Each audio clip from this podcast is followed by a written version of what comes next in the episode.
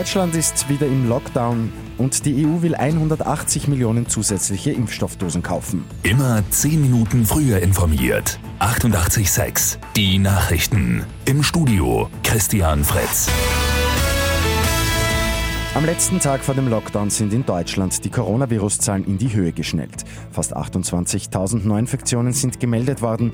Dramatisch ist aber vor allem, dass 952 Menschen an oder mit dem Virus gestorben sind.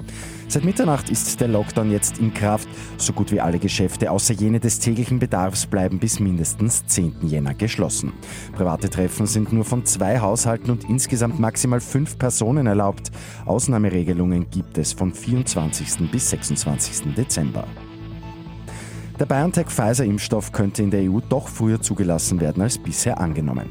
Die Europäische Arzneimittelbehörde EMA will ihre Entscheidung am 21. Dezember statt bisher am 29. Dezember bekannt geben.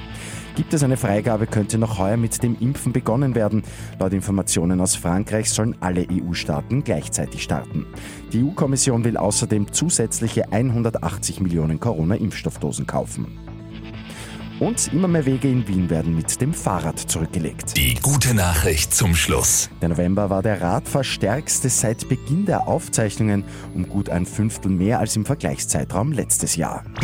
Mit 886 immer 10 Minuten früher informiert. Weitere Infos jetzt auf Radio 886 AT.